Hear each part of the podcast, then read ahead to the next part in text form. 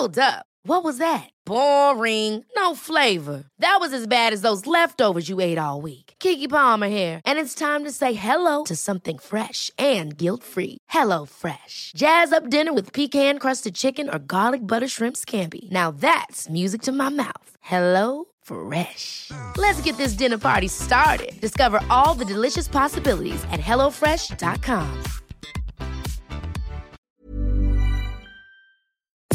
Nous sommes en guerre. Moi, moi, je, personnellement, je m'étouffe. Accélère Accélère Ils sont aux ordres du pognon Faut laisser la star tranquille. Facebook et Instagram qui menacent de fermer en Europe, mais on va voir concrètement ce qui se cache derrière tout ça et ce qu'il en est réellement. 100 000 soldats russes qui seraient prêts à envahir l'Ukraine, une interview controversée ou encore les 70 ans du règne de la reine Elisabeth II.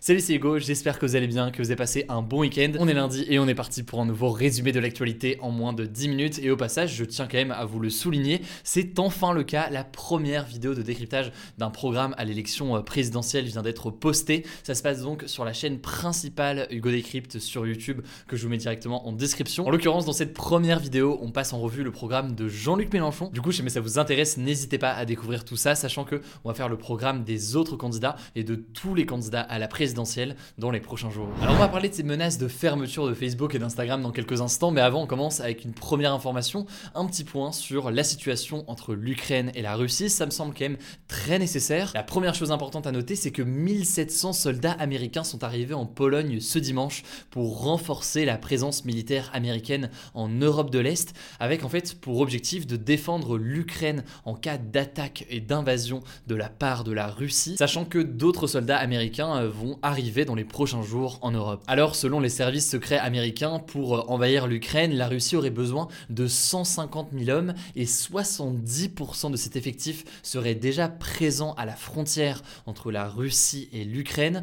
Donc, selon les États-Unis, eh bien, la Russie pourrait potentiellement lancer une offensive contre l'Ukraine dans les prochaines semaines, sachant que, eh bien, de son côté, la Russie voit ce renforcement militaire des Américains comme une menace contre son propre territoire, et plus largement, eh bien, elle estime que le rapprochement entre l'Ukraine et les États-Unis et l'Ukraine et l'Union européenne pose problème et pose donc une menace pour la Russie. On voit donc à quel point cette escalade de tensions euh, s'enchaîne ces derniers jours. Alors pour autant, malgré cette escalade militaire, pour l'instant le dialogue se poursuit. Le président de la République Emmanuel Macron était notamment euh, ce lundi en Russie pour euh, rencontrer le président russe Vladimir Poutine et évoquer justement la crise en cours en Ukraine. Emmanuel Macron se rendra ensuite ce mardi en Ukraine pour rencontrer le président ukrainien Volodymyr Zelensky. Et l'objectif là aussi c'est donc d'essayer de trouver une solution diplomatique à ces tensions et donc d'éviter un conflit armé. C'est un sujet qui est important, on en parle régulièrement et évidemment on en reparlera dans les prochains jours. On continue avec le sujet à la une aujourd'hui. Vous l'avez vu dans le titre, le patron de Meta, Mark Zuckerberg,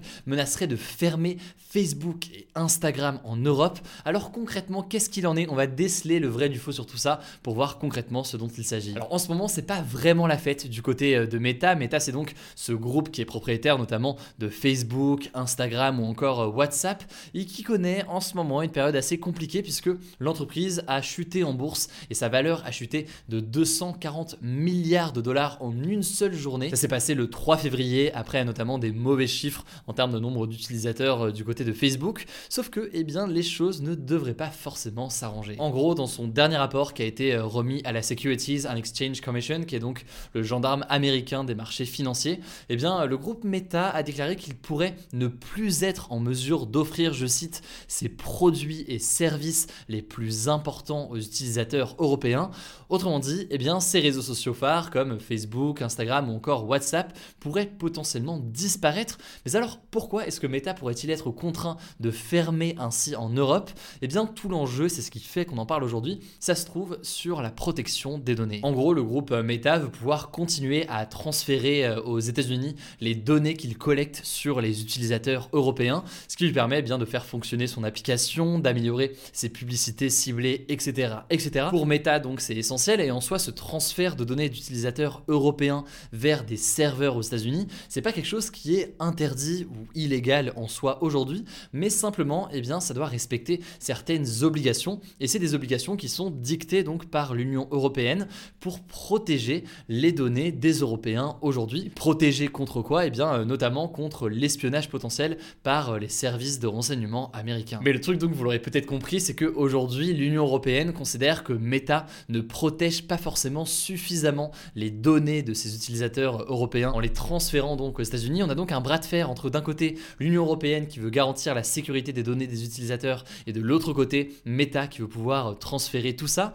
Mais alors comment est-ce que ça pourrait se terminer concrètement? Eh bien, il y a un commissaire irlandais dont le rôle est d'enquêter en ce moment sur la protection des données et qui est en train en fait d'examiner l'accord qui encadre ce transfert et le stockage des données des Européens aux États-Unis. Et là, je vous la fais vraiment courte, mais en gros, soit ce commissaire juge que finalement c'est ok, les données sont protégées et donc il n'y a pas de souci, soit il pourrait y avoir dans tous les cas une amende à payer d'environ 2,4 milliards de dollars selon euh, les échos. Soit pour terminer, eh Meta juge que c'est trop compliqué de faire appliquer ces règles et donc il jugerait de fermer Meta, Facebook, Instagram, WhatsApp, etc.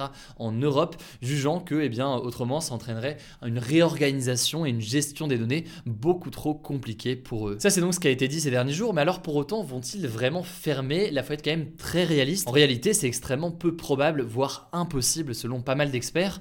En effet, l'Union européenne, c'est 14% des utilisateurs de Meta, c'est donc un très gros marché, et une fermeture serait un coup dur pour Meta, mais aussi en réalité pour toutes les entreprises qui travaillent ou dépendent d'une façon ou d'une autre de ces euh, réseaux sociaux. Et d'ailleurs, le groupe Meta lui-même a réagi en déclarant euh, lundi après-midi au journal Le Parisien, je cite, Nous n'avons absolument aucun désir et aucun projet de nous retirer de l'Europe. Alors réalité, ces propos qui ont été tenus seraient surtout un moyen de pression, une sorte de coup de bluff pour forcer l'Union européenne à modifier si besoin les conditions euh, de transfert de données. Bref, dans tous les cas, c'est une situation qui est pas évidente, c'est un sujet qui est technique, mais ça me semblait essentiel de faire le point sur tout ça et voir ce qu'il en est réellement au-delà des titres d'articles qu'on peut euh, parfois lire. Ça me semblait donc essentiel de vérifier et d'analyser euh, tout ça ensemble pour voir concrètement ce qu'il en est et évidemment on en reparlera. Alors il n'y a pas de point présidentiel aujourd'hui, du coup on enchaîne directement avec les actualités en bref. Et d'abord, cette première information, une triste nouvelle, vous en avez probablement entendu parler, on en a parlé notamment ce week-end sur Instagram, mais Ryan, donc le petit garçon de 5 ans qui était tombé au fond d'un puits de 32 mètres de profondeur au Maroc, est décédé avant que les secours n'arrivent à le sauver. Ça a logiquement ému beaucoup de personnes, de nombreux hommages ont été rendus à Ryan, dont un hommage du roi du Maroc, du pape, du président de la République Emmanuel Macron, ou encore de nombreux joueurs de football et personnalités, comme par exemple le footballeur marocain du PSG, Ashraf Hakimi. Deuxième actualité, la joueuse de tennis chinoise Peng Shuai a accordé une interview au journal français L'équipe, trois mois donc après sa disparition, après avoir accusé de viol un ancien dirigeant chinois. C'est marquant car c'est la première interview qu'elle accorde à un média international et indépendant depuis le début de l'affaire. Cette interview a eu lieu à Pékin, dans une chambre d'hôtel, donc en Chine, et Peng Shuai a déclaré, je cite dans l'interview, Je n'ai jamais dit que quiconque m'avait fait subir une quelconque agression sexuelle. Autrement dit, hein, vous l'aurez compris, c'est très très clair, elle est revenue sur ses propres propos et sur ses propres accusations euh, de viol. Alors, euh, selon le directeur de la rédaction euh, du journal L'équipe, Peng Shuai n'est ni libre de ses paroles ni de ses mouvements. Elle serait donc très très probablement contrôlée par le gouvernement chinois et forcée à tenir de tels propos. La joueuse était par ailleurs accompagnée par deux personnes durant toute l'interview, en plus des journalistes. Vous l'avez compris, cette interview n'a pas du tout rassuré tous ceux qui s'inquiètent de son sort. Pour la troisième information, je voulais vous donner des nouvelles du cyclone Batsirai qui a touché fortement l'île de Madagascar ce dimanche. Au moins 20 personnes sont mortes et près de 55 000 ont dû quitter leur foyer à cause de risques d'inondation. Il faut savoir que Madagascar est l'un des pays les plus pauvres au monde il avait déjà été touché par une tempête tropicale il y a deux semaines. Par ailleurs, en France, eh bien, sur l'île de la Réunion, c'est près de 10 000 personnes qui sont encore privées d'électricité en ce début de semaine. Décidément, c'est pas les infos les plus joyeuses aujourd'hui. On fera attention à avoir des bonnes nouvelles aussi en fin d'actu à chaque fois euh, cette semaine. Mais une dernière information concernant euh, le sport avant de passer au flashback. En football, vous avez sûrement vu passer l'information hier soir, mais quand même, c'est important d'en parler. C'est le Sénégal qui a remporté la Coupe d'Afrique des Nations face à l'Égypte ce dimanche. Alors, la Coupe d'Afrique des Nations, c'est euh, l'équivalent de l'Euro ou alors de la Copa América, mais cette fois-ci pour le continent africain. C'est la première fois que le Sénégal remporte la compétition Il y a des milliers de personnes qui se sont réunies évidemment à Dakar au Sénégal, mais aussi à Paris, aux Champs-Élysées, où il y avait euh, quelques centaines de personnes. Donc voilà, en tout cas, félicitations au Sénégal pour cette victoire. Et j'en profite, si jamais vous vous intéressez au domaine du sport, sachez qu'on a un compte Instagram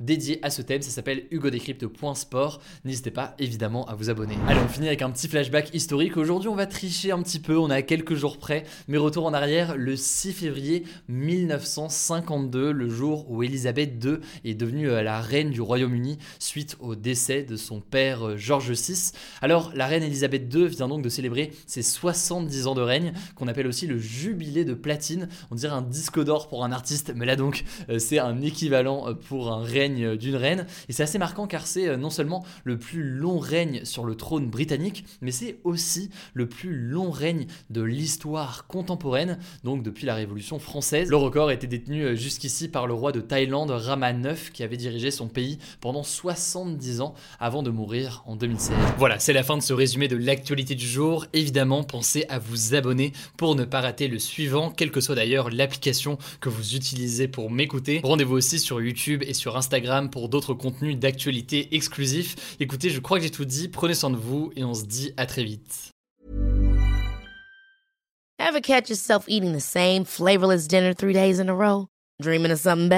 Well, HelloFresh is your guilt-free dream come true, baby. It's me, Kiki Palmer. Let's wake up those taste buds with hot, juicy pecan-crusted chicken or garlic butter shrimp scampi. Mm. Hello Fresh. Stop dreaming of all the delicious possibilities and dig in at HelloFresh.com. Let's get this dinner party started.